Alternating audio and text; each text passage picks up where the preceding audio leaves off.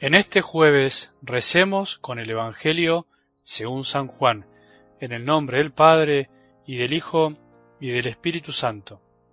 Jesús levantó los ojos al cielo y oró diciendo, Padre Santo, no ruego solamente por ellos, sino también por los que gracias a su palabra creerán en mí, que todos sean uno, como tú, Padre, estás en mí y yo en ti, que también ellos sean uno en nosotros, para que el mundo crea que tú me enviaste. Yo les he dado la gloria que tú me diste, para que sean uno, como nosotros somos uno, yo en ellos y tú en mí, para que sean perfectamente uno, y el mundo conozca que tú me has enviado, y que yo los amé como tú me amaste. Padre, quiero que los que tú me diste estén conmigo donde yo esté, para que contemplen la gloria que me has dado porque ya me amabas antes de la creación del mundo. Padre justo, el mundo no te ha conocido, pero yo te conocí, y ellos reconocieron que tú me enviaste. Les di a conocer tu nombre, y se lo seguiré dando a conocer, para que el amor con que tú me amaste esté con ellos, y yo también esté en ellos. Palabra del Señor.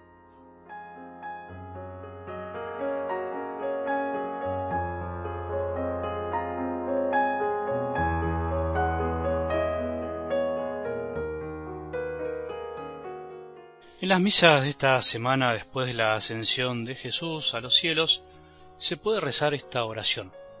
Tú que nos haces ascender al cielo contigo, Señor, ten piedad. Se puede decir en el momento del perdón, en el acto penitencial al comienzo como súplica, pero al mismo tiempo como acto de fe. Jesús nos ascendió al cielo con él, podríamos decir. ¿Qué quiere decir esto?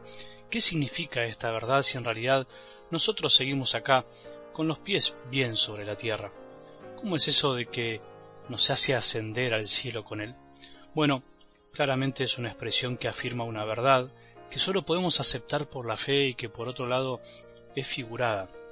No estamos en el cielo como en un lugar, sino que nuestras vidas, nuestras almas están en Cristo, místicamente, como se dice, de manera misteriosa, por el amor que Él nos tiene, porque Él nos compró con su sangre, como dice la palabra de Dios. El bautismo nos injertó en Cristo como parte de Él.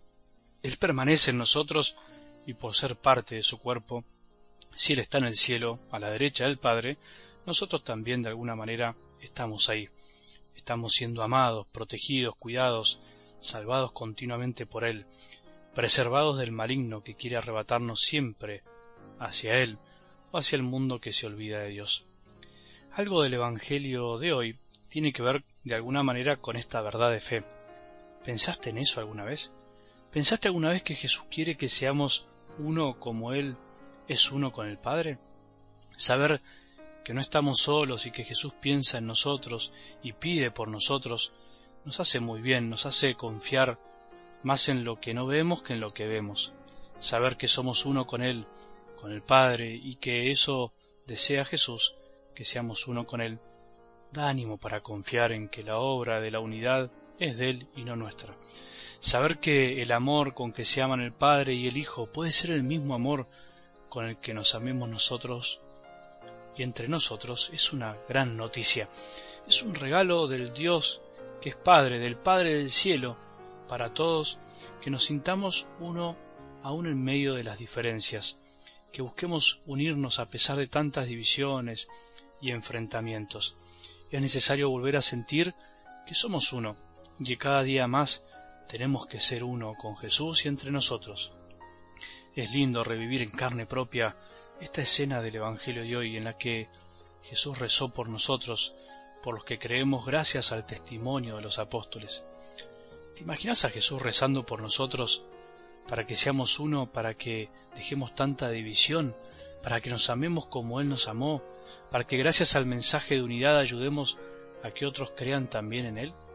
¿Te imaginas ahora a miles de cristianos que necesitan de nuestra oración, pero que al mismo tiempo seguramente rezan también por vos y por mí? ¿Te das cuenta que la oración une y nos hace sentir uno con el Padre, el Hijo y el Espíritu Santo? Si se puede hablar de alguna manera de que a Dios le duele algo, de que Jesús sufre por algo, incluso ahora, podríamos decir que es por la falta de unidad, es por no comprender su corazón y empeñarnos muchas veces en diferenciarnos olvidando lo esencial. No vamos a hablar acá de las divisiones históricas entre los cristianos que aún hoy nos mantienen separados y que parecen ser irreconciliables, aunque la Iglesia hizo y hace mucho por la unidad, como también hizo a veces mucho por la desunión, sino que se me ocurre que podemos pensarlo incluso dentro de la Iglesia, donde muchas veces seguimos pareciendo de bandos distintos, algo que no podemos aceptar. Lo que más hiere a la familia son las divisiones internas, no los ataques desde afuera.